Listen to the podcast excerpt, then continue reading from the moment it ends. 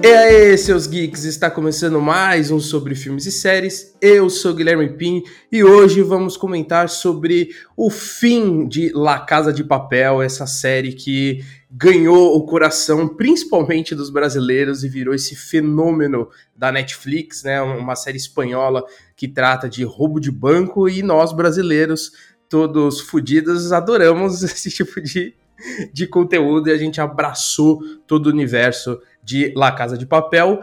E não vou comentar sobre a série sozinho, estou aqui com uma convidada muito especial, a jornalista Larissa. Seja muito bem-vinda, Lari. Oi, gente, tudo bem? Muito feliz de finalmente conseguir fazer um podcast com a galera da Oficina Geek, que está entre os meus podcasts mais escutados de 2021, segundo Olha aí, que legal.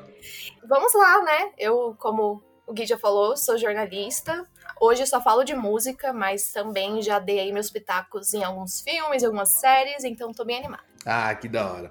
E, Hilário, só pra gente começar aqui, antes de entrar, né? A, a ideia aqui é a gente comentar não só sobre a, a, quinta temporada, que é a última, mas comentar sobre a série como um todo, né? É justamente isso que eu falei, desse fenômeno que foi La Casa de Papel. Eu quero começar sabendo, assim, é como que você conheceu La Casa de Papel? Tipo, você começou já quando estava na, na primeira temporada, que né, a Netflix ela soltou como primeira e segunda temporada, mas a, a, história é uma só, né? Da primeira e da segunda. Ou se começou a assistir agora e se encantou, como que foi a sua é, introdução à La Casa de Papel? Eu cheguei completamente atrasada para assistir La Casa de Papel. Já era um fenômeno, já, já tinha até esfriado um pouco, porque já tinha lançado as duas primeiras, estava um pouco incerto sobre a terceira. E aí é, eu via as pessoas na minha cidade vestindo moletom de La Casa do Papel. Eu vi as pessoas comentando, mas eu não sei por que eu enfiei na minha cabeça que eu não ia me interessar por essa série. Eu achava que era uma série super violenta, pá, que era uma coisa meio gratuita, assim. Uhum. E não sei por que coloquei isso na minha cabeça. E minha mãe, que a minha companheira de La Casa de Papel, tinha a mesma impressão. E aí veio a boa quarentena. Eu assisti tudo que tinha de La Casa de Papel quando tinha quarentena de verdade, sabe? No finalzinho de março de 2020. Porque eu estava decidida a assistir todas as séries, ainda estou, todas as séries em espanhol da Netflix, que eu quero aprender espanhol. E aí eu comecei com outra série, né? Eu comecei a assistir As Telefonistas. Uhum. De Telefonistas eu fui pra Vis a Vis. E com o Vis a Vis eu descobri que tinha uma galera do elenco lá em Casa de Papel, que é a nossa queridíssima Alba Flores, né, a Nairobi. E aí eu fui com aquela cara assim de, ah, vou ver esse primeiro episódio porque eu não vou gostar. E nunca mais parei de ver. eu, eu, acho, eu acho isso engraçado, que eu, eu sou uma das pessoas que critica La Casa de Papel. Eu não... de, de uma certa forma, né, o, o, com o meu olhar chato pra coisa... É, Casa de Papel foi uma série que, quando eu assistia a primeira temporada, a primeira e, e segunda temporada, foi lá na época que lançou. E foi uma série em que eu gostava de assistir porque eu, eu, eu me divertia com a, a, as decisões exageradas que a série tomava. Era. E eu, eu, eu, eu assistia é, conversando com um amigo meu, que inclusive é o, é o russo que participou aqui bastante vezes no, no podcast da oficina, e a gente ficava se mandando mensagem da, da, das bizarrices que a série tomava, assim, mas mesmo assim, eu embarquei naquela jornada. Tipo, eu me encantei com os personagens. Eu acho que a Casa de Papel tem essa força que, por mais exagerada que ela seja em algumas decisões, né, de fazer seus personagens é, chutarem granadas ou terem ideias surreais é, que tirou do bolso, ou tomar umas decisões narrativas que eu acho completamente errado, mas ainda assim tem, ela te prende porque ela cria uma, uma história primeiro, envolve muito a gente, que é a questão do dinheiro, que eu acho que é um conceito universal e que Round Six trouxe isso também. E eu acho que isso faz a gente se envolver com, com esses personagens porque eles são todos carismáticos. Não tem um personagem ali, tirando o Arthurito, que é um personagem que eu sinto uma raiva, inac é inacreditável a raiva que eu sinto pelo Arthurito, desde a primeira temporada, todos os outros são muito carismáticos. Então eu acho que isso faz a gente se envolver com eles, embarcar nisso e faz a, a série virar um fenômeno. O que foi bom, porque La Casa de Papel foi uma porta porta de entrada para todas as outras séries espanholas da Netflix, né? Que foi o que você falou, que agora a gente tem muitas. E La Casa de Papel é uma peça fundamental para isso, porque fez o sucesso e a Netflix olhou e falou: hum, tem uma oportunidade aqui. A mesma coisa que aconteceu com o Round 6, que a, a partir de agora a gente também vai ter muito mais conteúdo sul-coreano na plataforma, porque o Round 6 acabou influenciando bastante as pessoas acompanharem esse tipo de história. Sim, eu concordo completamente. Eu acho muito interessante a gente ter um pouco dessa inversão desse eixo de produções apenas norte-americanas e europeias. Bem que a, a La Casa de Papel é europeia, porque é espanhola, uhum. mas pelo menos não é a mesma cultura, né? Fala espanhol, tá mais próximo da gente, da América Latina, de certa forma. Traz personagens que trazem uma realidade mais semelhante à nossa. Então, eu acho muito legal tirar um pouquinho do poder, principalmente nos Estados Unidos eles estão precisando de uma dose assim de humildade. e uma coisa que eu anotei para hoje é justamente isso, né? O quão carismáticos são os personagens e a qualidade do elenco, porque mesmo os personagens que são indefensáveis, e aqui eu vou dizer, tipo, o Arthurito, né, uhum. que é uhum. insuportável, o Berlim, eu acho ele um, um, personagem quase indefensável. É impossível você tirar os olhos da tela por causa da, do jeito que eles atuam. Então, eu sou uma pessoa um pouco polêmica, porque eu nunca suportei a Tóquio. Eu não gostava da Tóquio, gente. Me perdoa. oh, mas você, mas, assim, você faz parte de um grupo muito maior do que você imagina, porque a maioria das pessoas que eu conheço que, que assistem elas odeiam a Tóquio também. Eu falo, meu Deus, gente, por quê? Assim, eu não, a Tóquio não é uma personagem não, que me irrita tanto. Eu não odeio a Tóquio, né?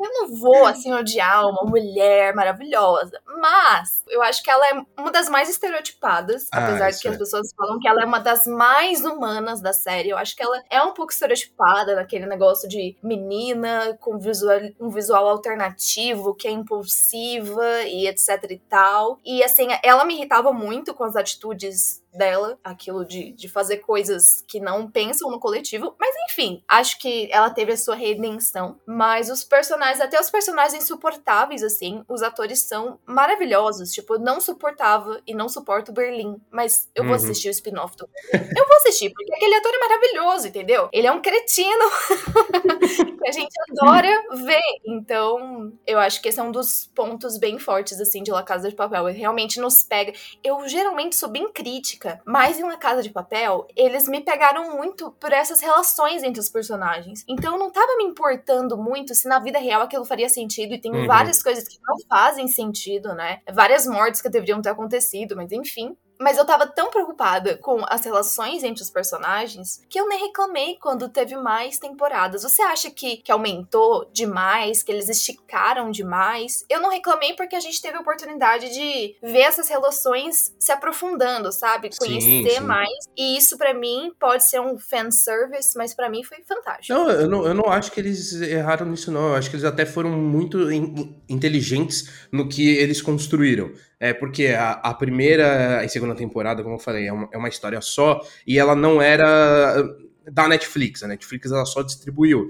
E aí, a partir da, da terceira temporada, que começa ali toda a jornada em busca do Rio, né? Que, que eles estão separados, eles precisam se juntar de novo. Ali já é Netflix e é uma coisa nova. E ali eles foram inteligentes em criar aquela, aquela história que tudo bem, a gente tem que ter um, um, A gente tem que se desligar um pouco porque toda a construção que fazem com, com personagens que mostra flashback, eles deveriam estar na primeira temporada, não estão. Mas enfim, é, é, o que você falou. Na primeira temporada eu fui muito mais crítico, porque eu não sabia o que eu, o que eu ia assistir, então eu fui, obviamente, com, com um olhar, entre aspas, profissional ali. Não que eu seja o mestre crítico da coisa, mas é um, uma coisa minha que automaticamente liga, assim. Só que depois eu percebi que é, eu falei, não, não tem como eu, eu, eu ficar fazendo isso, porque senão eu não vou aproveitar a série. Aí, a partir da, da terceira temporada, né, nessa jornada nova, eu me desliguei mais. É, eu falei, ah, não, eu vou aceitar. É um pouco do que acontece com Velozes e Furiosos. Velozes e Furiosos, se eu for com um olhar crítico, eu não vou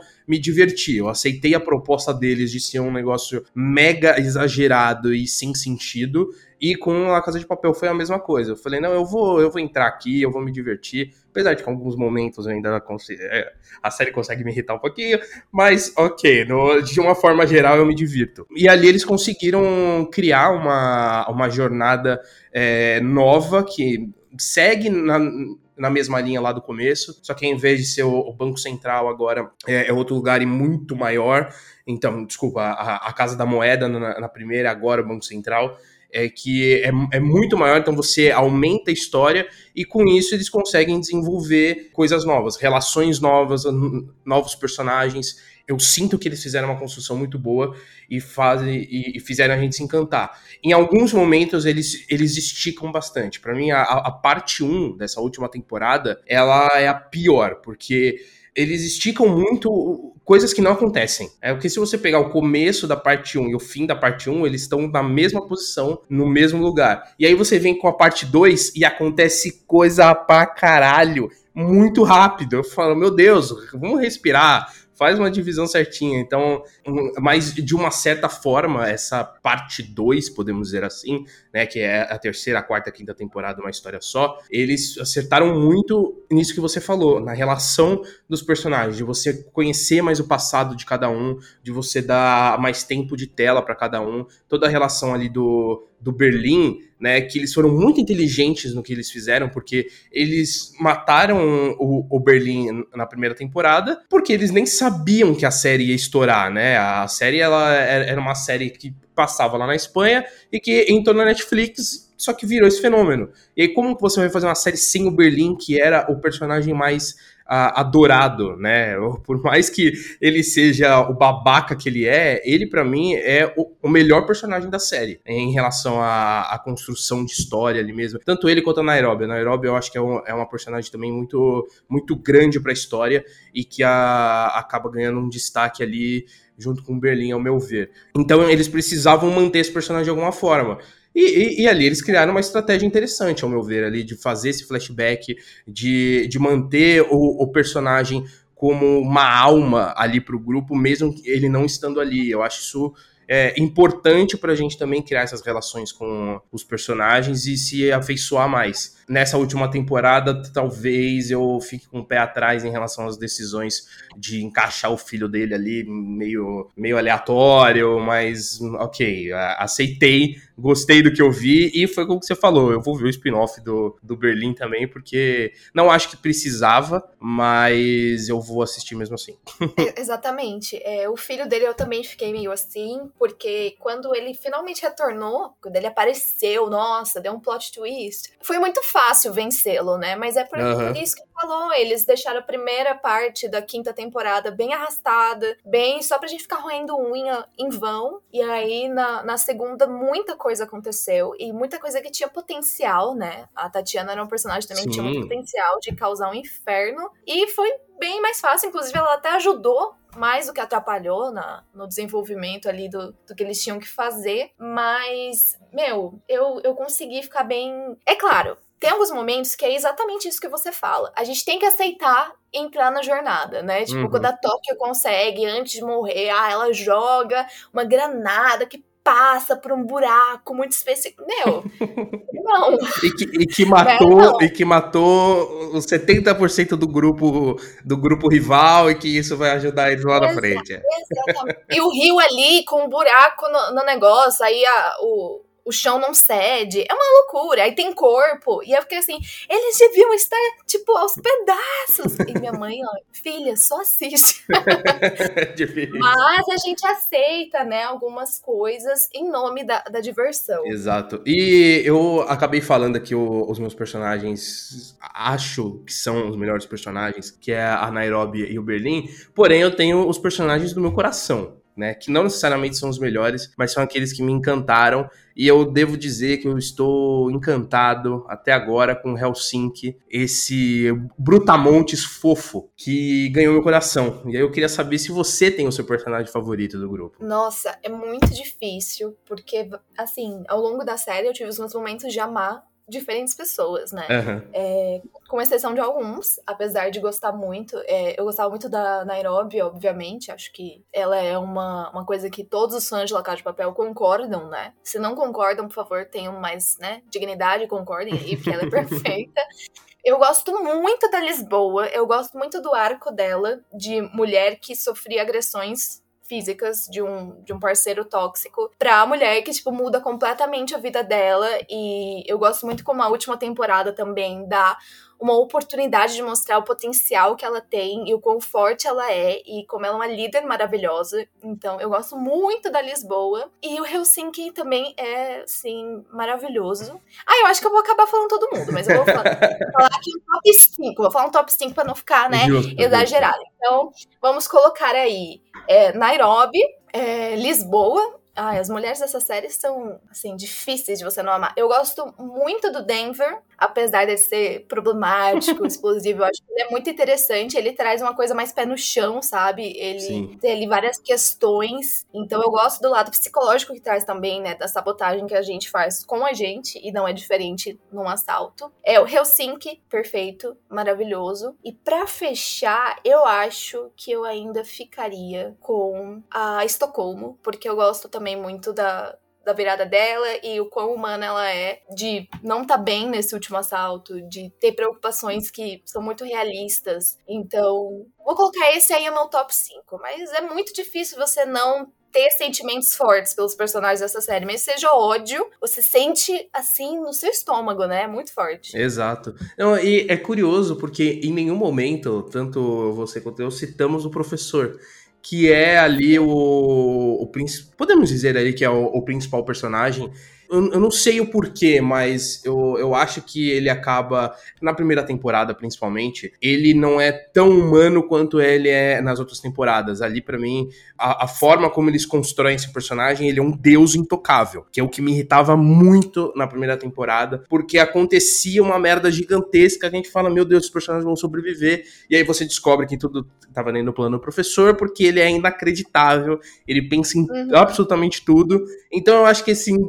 endeusamento daquele personagem deixou ele um pouco intocável demais. Só que a partir da terceira temporada, nesse novo roubo, a gente vê um lado muito mais humano dele, porque é o momento que ele começa a falhar. E foi a partir daí que eu comecei a gostar mais da série. Porque a, a, a primeira a segunda temporada, né? Quando eu me refiro à primeira temporada, eu vou me referir às duas. É, acaba criando essas situações impossíveis, mas que você vê que tava tudo no controle dele. E a gente fala, tá, mas por que, que você entrou em desespero sendo que estava no seu controle, né? Só que aí, a partir da terceira temporada, a gente já vê que o desespero dele é algo real, que ele não estava programando. Então a gente vê um, um professor muito mais humano, não só na questão dos erros, mas também da paixão de se relacionar, porque ele tinha aquela coisa meio robótica de não, eu não vou me relacionar porque isso não faz parte do, né, tudo faz parte do plano. Se eu for me apaixonar é porque eu, eu, eu planejei isso. Só que depois a gente não vê, a gente não tem isso mais porque a gente também vê a, a, as consequências, né? Quando a gente descobre que ele é irmão do Berlim,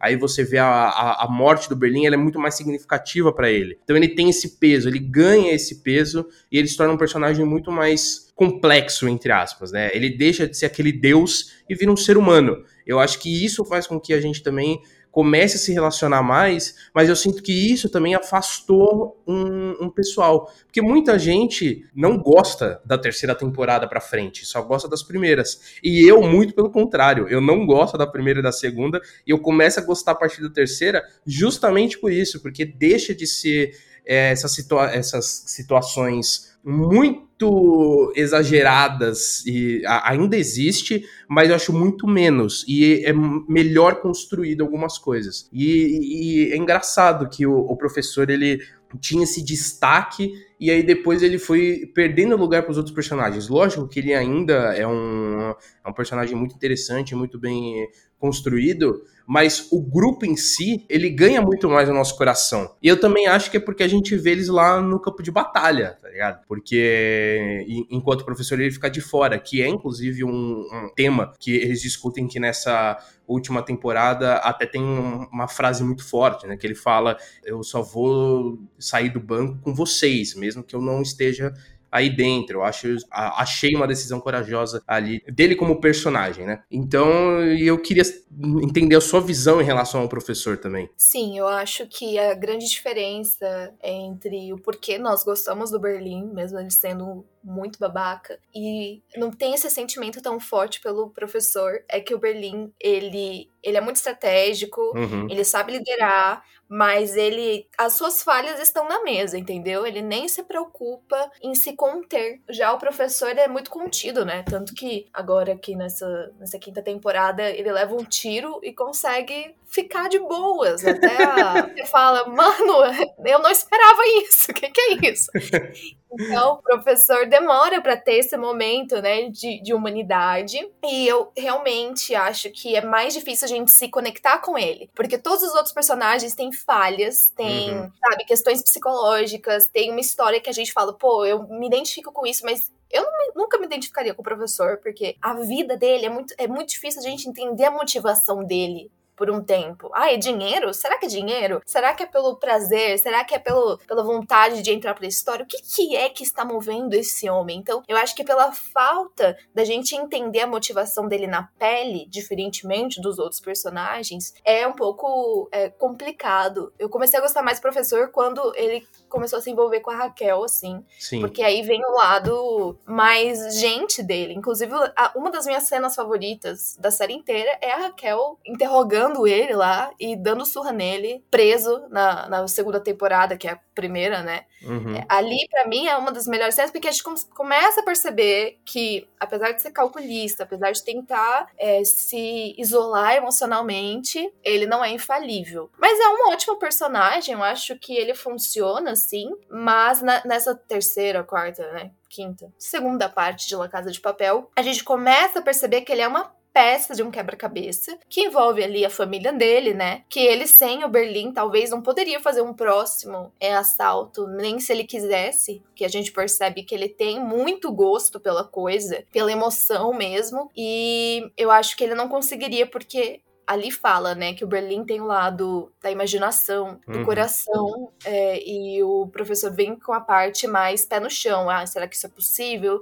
Os cálculos, como que nós vamos desenhar. Então, eu gosto do personagem, eu gosto da atuação do, do Álvaro, eu acho que ele consegue passar a proposta do professor muito bem, mas eu acho meio difícil a gente colocar ele, assim, num, num top 5 de personagens, justamente por isso, né? Por exemplo, não daria para fazer um spin-off com ele. Ele não é cativante o suficiente. Sim, exato. Também acho. Talvez isso pegaria, porque ele leva ali, né, no final da, da última temporada, ele leva uma, uma terapia fecha ali da Raquel, tipo, meu, você fica se escondendo, se acorda, você não é assim, você é confiante, sabe? Vai pro mundo. Então, talvez ele poderia se desenvolver num cara mais interessante, escutando a Raquel, né? Que é perfeito. Uhum.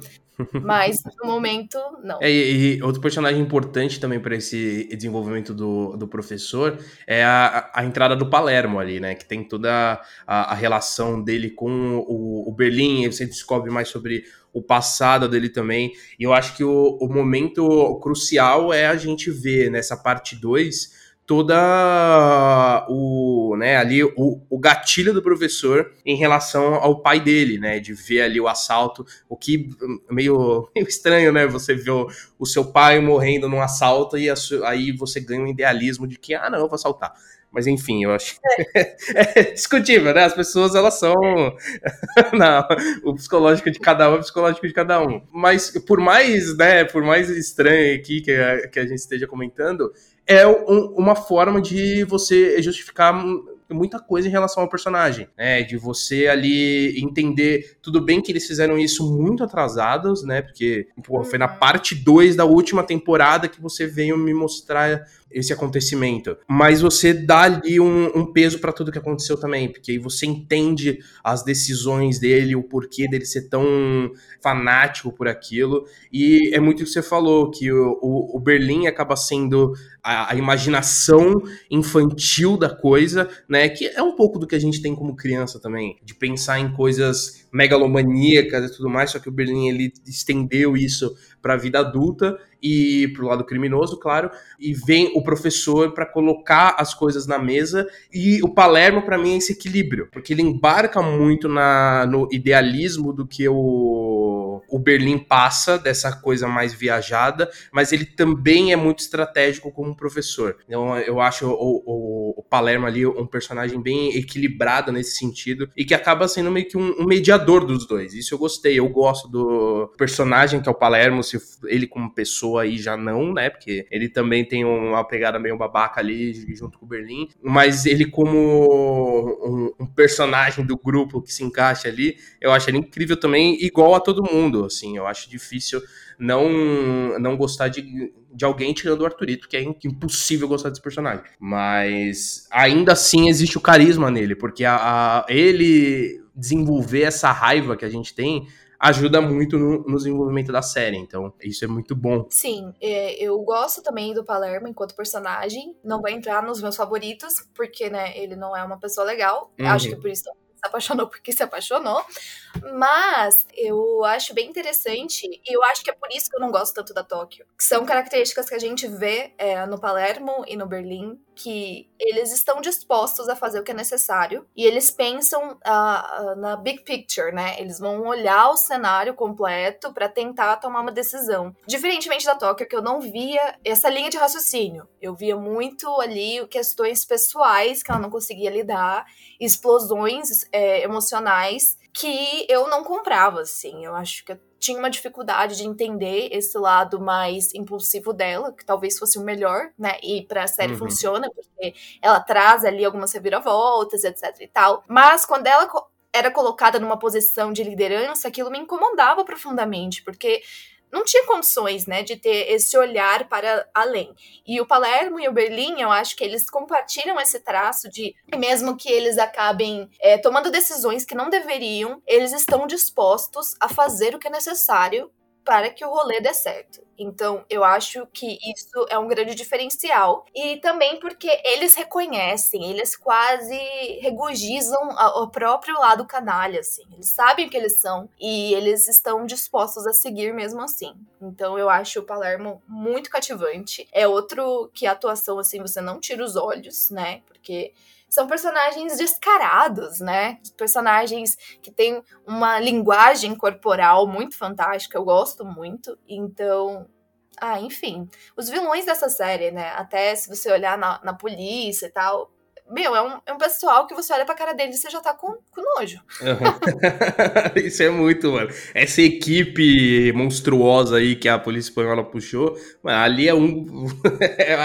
É o nojo que você sente por todo mundo é, é, automático. E isso também é uma força que La Casa de Papel tem e que puxa muito da história da TV como um todo, que é a gente colocar personagens, entre aspas, vilanescos como protagonistas. A gente tem isso em, em, Sopranos com o Tony Soprano, porque ele é um mafioso assassino só que a gente tem um carisma por ele, né? A gente se encanta com esse personagem. Coisa que Breaking Bad também tem e La Casa de Papel também. Porque por mais que eles criem uma justificativa para aquele roubo acontecer, ainda é um roubo, tá ligado?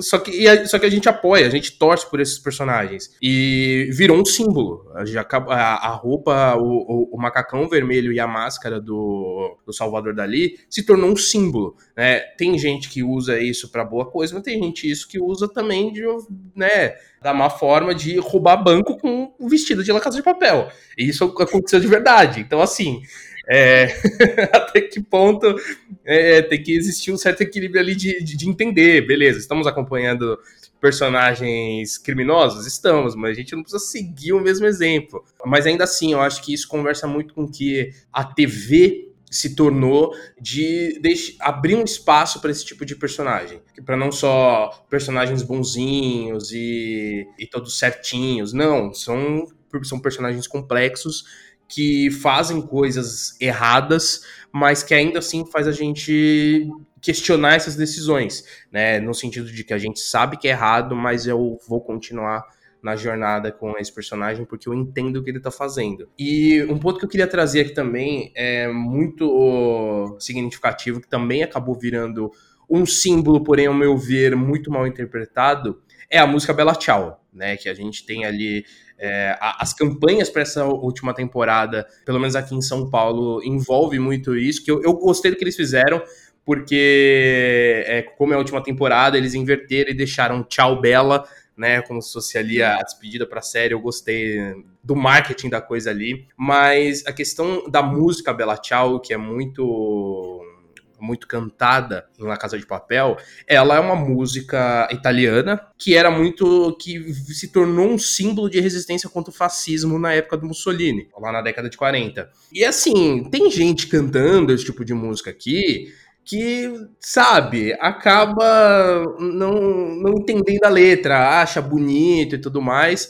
mas o, o idealismo da pessoa que canta esse tipo de música vai totalmente contra o que ela diz. É, então eu, é isso que eu quis dizer com essa má interpretação do que a música, porque a música fala de resistência, uma música sobre resistência da época do, do nazismo e do fascismo que, que tinha na Itália e na, e na Europa como um todo. E tem gente cantando aqui de, de, forma, de forma banal, né? Tá ligado? Vota em certas pessoas e canta esse tipo de música. Sim. Então eu acho que de uma forma engrandece um ponto, só que diminui de outra, assim. Sei lá, isso me deixou um pouco um pouco mal também. Não é um erro da série, lógico, mas é também um erro das pessoas não, não entenderem o que está por trás daquelas canções ou, ou, daquelas histórias. Eu acho que você falou, trouxe dois fenômenos, né? Primeiro que é a questão de a gente não ter mais esse maniqueísmo, né? Nas, nos personagens, que tem funcionado muito bem é, uhum. em grandes produções, de não ter mais essa coisa do, da fixação do vilão e da, do mocinho, né? A gente tem agora vários filmes é, e séries voltados aos supostos vilões e humanizando essa galera. E também a gente tem o fenômeno de, de escutar e usar símbolos, né, de determinados momentos históricos, ou até mesmo escutar bandas e whatever, que não condizem com o que as pessoas são, né? Transforma tudo muito em produto. Uhum. A gente tem milhares de remixes de Bella Ciao por aí. Sim. E a gente não realmente sabe do que se trata, né? É igual quando a gente vê político que escuta, sabe, Rage Against the Machine, e aí você fica, ué.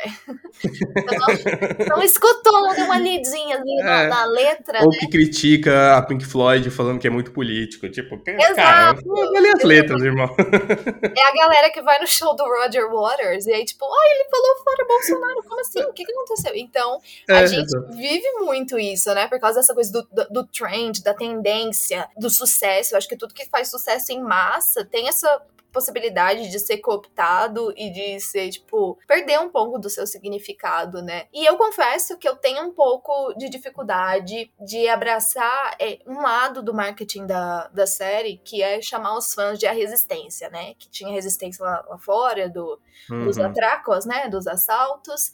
E eu tenho um pouco de dificuldade, assim, porque tem toda essa narrativa de que eles estão ali fazendo um ponto, né? Estão desafiando o sistema e etc e tal, e que teoricamente eles são meio que os Robin Hoods modernos, mas não são, né? No fim das contas, não são. É, tudo que eles fazem é por eles, é, pode vir a ter um significado, uhum. ser transformado, até na série, né?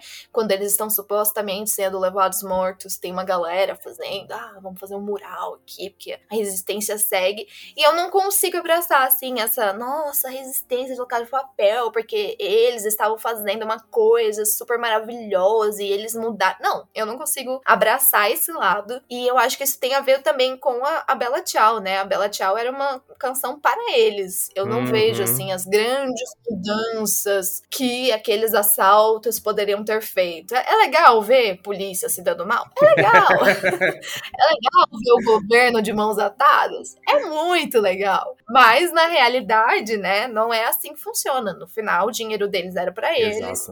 Uh, eles estavam ali para salvar a pele deles e não estavam pensando numa transformação social é, maior, hum, né? Eu acho que é muito mais a questão ideológica do que, do que financeira.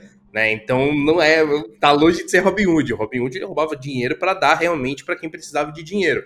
Eles não, eles roubam dinheiro e plantam a ideia, né, essa ideologia de, de contra o sistema. Eu, eu acho que é essa, essa resistência deles acaba sendo muito mais ideológica do que a prática em si. Mas um ponto que eu gostei dessa última temporada foi aquela discussão sobre. É engraçado, porque em todo momento a série endeusa o dinheiro, no sentido de que a gente tá fazendo isso para ter esse dinheiro, a gente tá derretendo ouro para ser rico, para gastar mesmo. Essa é a ideia deles, é, é, é se aposentar aos 30 anos. Mas eles vêm com um discurso falando sobre o conceito do dinheiro em si, né? Que é aquela coisa da discussão de, do, do professor com com a polícia de falar, ó, a, o, o que o, o mundo, que o mercado precisa entender é que a Espanha tem ouro, mas não necessariamente aquele ouro é ouro.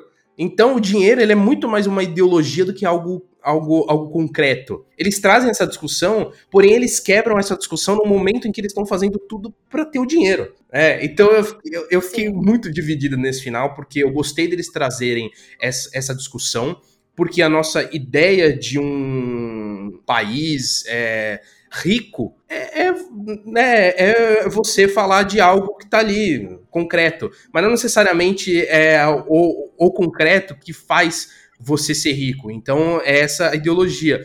Porém, existe toda a questão de que eles estão indo atrás de dinheiro para serem ricos. Então, sei lá, eu achei meio eu, eu, fiquei, eu fiquei, eu achei muito ambígua toda essa discussão ali, a, apesar de eu, de eu, ter gostado de terem tocado nesse assunto. É, eu também gostei. É, parte bastante dessa coisa de mais ter uma narrativa poderosa o suficiente, uma persuasão forte é, o suficiente do que realmente ter os recursos. Eu gostei do desfecho também, porque deixou todo mundo ali, todas as autoridades de mãos atadas e meio que tendo que dançar conforme a música deles, então eu gostei disso. Mas eu ainda tenho essa, essa questão, assim, tipo, eu defendo esses personagens, passo um pano para todos uhum. eles, pode assaltar. Quer mais um assalto? Vamos, vamos. Mas é, eu, eu ainda tenho essa coisa assim, eu não, não achei que a ideologia deles foi forte o suficiente. Eu acho que é, se ela se tornasse algo maior, não seria muito por mérito deles, assim, uhum. seria mais por mérito das pessoas que tomaram isso pro lado positivo. E a gente vê que, como você já, já falou, né, já deu errado, já tem uma galera assim, mano, vou virar o professor da vida real. E não vai, colega, não vai. não vai. Eu tô, eu tô muito curioso para ver no futuro se tem alguém hoje assistindo uma Casa de Papel e querendo ser um futuro professor. De chegar lá daqui, sei lá, daqui uns, uns 30 anos e aconteceu o que a gente viu na série, eu, eu, não quero, eu não sei se eu quero que isso aconteça de verdade, mas é, é, igual invasão alienígena. Eu queria muito que acontecesse ao mesmo tempo que eu não queria que acontecesse. Então Sim, esse tipo de coisa. Mas, mas, eu não duvido. Seria interessante pra ver se, se dá certo na vida real, né? Exato, Todas essas exato, coisas. exato. Ah, será que dá certo? Será que é plausível? Imagina a gente chamando os alienígenas para nosso planeta só pra ver é. quem acertou sobre eles. Exato, eu, eu, eu, queria muito que acontecesse de verdade, assim, mas ao mesmo tempo fico com medo também, então aí eu já dou um passinho para trás. é, eu acho que um assalto, assim, sendo um país europeu, não sendo no Brasil, porque não tem mais nada pra vocês roubarem da gente, pelo não, amor de Deus. É, não tem nada aqui. É, sendo um país europeu, a gente assistindo de longe, assim, ia virar ah, quase um reality show, né? Exato, exatamente. Seria mais legal mesmo. E em relação às futuras séries aí, né? O spin-off do, do Berlim, qual a sua expectativa? Porque, como eu falei, eu, eu, não acho que precisava, porque grande parte de La Casa de Papel a gente já, já viu o passado do Berlim, já entendeu a, a complexidade dele. E eu não sei até que ponto essa, esse spin-off pode trazer algo novo sobre ele. Talvez eles desenvolvam outros, outros personagens, e lógico, vai ser com base em algum roubo muito grande. Mas em relação a ele em si, eu não, eu não vejo grandes oportunidades. Lógico, né? Eles podem estar pensando em alguma coisa. Se bem que toda a equipe de La Casa de Papel fala que muitas das decisões são por improviso ou acontecem, sei lá, minutos antes de começar a gravação. Então, até que ponto eles têm essa história planejada, eu não sei. Mas é isso. Eu, particularmente, não vejo uma oportunidade grande de desenvolver o Berlim, mas sim outros personagens em volta dele. O que me deixa um pouco um pé atrás, porque se for assim, desenvolve uma história nova. Não preciso. Porque o, o, o Berlim ali vai ser vai ser só um, um, gancho pra gente que é fã assistir. Porque a história em si vão ser das outras pessoas e não mais dele. É, eu também não tenho. Eu não tenho nenhuma expectativa. Porque assim, eu não faço ideia do que pode ser feito. Justamente por isso. Meio que ele já entregou os maiores assaltos que poderiam existir Então, a gente também tem, tinha essa alegria de ver ele de volta, né? Mesmo ele tendo sido morto na, na primeira parte a gente tinha alegria de ver porque estava ali no desenvolvimento para algo muito grande. E os, os, assaltos menores que mostraram dele também faziam parte de uma linha narrativa, né? E por isso eles se tornavam interessantes. Mas eu não sei o que esperar, porque tudo vai ter que estar tá fixado no passado, né? Então as consequências não podem ser tão grandes, senão a gente teria ouvido falar em La Casa de Papel. E realmente não, não tô criando uma grande expectativa. Eu acho que talvez aí La Casa de Papel vai passar um pouco do tom, vai passar um pouco do tempo de deixar uhum. aí, sabe? É, principalmente que é um personagem que sabe, a, a, linha temporal dele tá, tá decidida ali. Tem um ponto que ela acaba e não sei. Eu confio na capacidade do, do ator de fazer algo bem cativante, mas eu acho que se esticar demais pode ser um erro que aconteceu também na, na série Vis-a-Vis,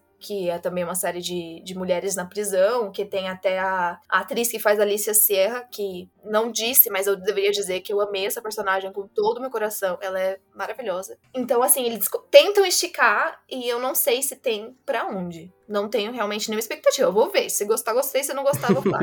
justo, justo. Não deu, não deu. Bom, Lara, então é isso. Acho que deu pra gente aqui trazer toda a, a, nossa visão em relação a La Casa de Papel, tudo que a gente gostou, desgostou, né? mas no fim a gente né, concorda aqui que são personagens muito carismáticos que acabam encantando a gente nessa jornada é, muito explosiva que é a La Casa de Papel, porque, meu Deus, como essa galera gosta de explodir as coisas, Michael Bay, ó, ganhou um, ganhou um competidor à altura ali. é engraçado, porque tudo que eles gastaram de explosão na parte 1 dessa última temporada, na parte 2 eles deixaram de lado. Porque... Sim. Mas, mas foi bem divertido, foi uma jornada divertida. É, foram aí, acho que 4, 5 anos desde que lançou a, a, primeira temporada, que a gente acompanha esses personagens, essa, essa história. E é isso que a gente falou, virou um, um fenômeno da Netflix, apesar que essa parte 2 eu tô sentindo bem xoxa em relação à divulgação uhum. e como o pessoal tá reagindo, porque a, série já estreou faz o que uma semana e eu tô vendo não tô vendo muita gente comentar sobre esse final. Eu vi mais gente comentando sobre a parte 1 do que sobre a parte 2. Então, eu nem levei que... spoiler, cara. Eu Exato. na rede social levar spoiler. Eu não levei umzinho. Exato. E, e, mesmo depois de ter assistido, eu não, eu não tô vendo Exato. gente divulgando spoiler. Diferente de, que, de quando a Tóquio morreu, que, nossa senhora, meu Twitter era impossível. É. É, ler outra coisa não ser isso, mas então, sei lá, eu não sei, não, não sei até que ponto a Netflix acertou nesse marketing aí, não sei se foi a questão do final do ano, mas enfim, aí já é outra discussão. Mas ainda assim, né, é o, foi uma jornada que chegou ao fim, que encantou a gente e que vai ter muito mais por aí, que como a gente comentou, a gente vai assistir apesar desse pezinho atrás. E aí, Lari, só saber se você tem últimas considerações aqui. Ah, eu acho que a gente conseguiu falar bastante, né, sobre essa série. É uma série que eu acho que as pessoas ainda vão conhecer e se apaixonar no futuro. E eu realmente espero que eles cuidem, né, disso que foi construído, desse fenômeno que foi construído com o spin-off do Berlim. Estamos prontos aí para mais uma jornada, várias séries que eu tô assistindo acabando esse ano. Felizmente, finais ok, finais legais. Uhum. E eu uhum. gostei do final de La Casa de Papel, então é isso que importa. E é isso, muito obrigada pela oportunidade de finalmente participar aqui do podcast da Oficina Geek. Estou muito feliz. Depois é de muitas marcações e desmarcações, Ei, rolou. Né? Cara, nunca deu certo. Me chama de novo, por favor. E vai rolar mais, com certeza, com certeza. E, e divulga também as suas redes aí pro, pro pessoal te acompanhar. Ah, o meu username, galera, é um pouco estranho, mas é Who's de quem, em inglês, sabe? E Annie Carroll. Eu depois vocês dão uma olhadinha lá em quem a Oficina Geek segue, porque eles me seguem, tá? Dá licença. Obrigada. Só pra quem tem o follow da Oficina Geek agora. é isso aí.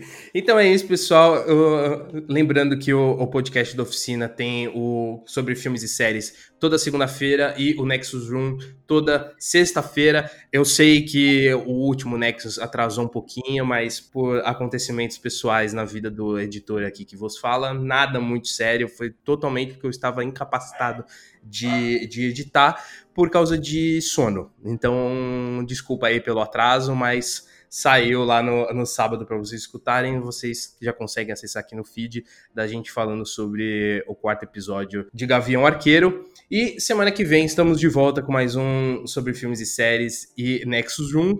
Acompanhe a gente também lá no Instagram, arroba Oficina Geek Real. A gente também tá no TikTok, a gente faz live na Twitch toda terça-feira à noite. Então acompanhe a gente lá e, claro, se inscreva no nosso canal do YouTube que o Marcos está gravando vídeo a rodo lá toda semana. E com a estreia de, de The Witcher, né? Essa sexta-feira agora da semana que vocês estão ouvindo, vai ter muito conteúdo de The Witcher, então acompanhe a oficina para não perder nada. Então é isso, Lari. Muito obrigado pela sua participação. Obrigado você, ouvinte, de escutar aqui. Até a próxima e tchau, tchau. Tchau.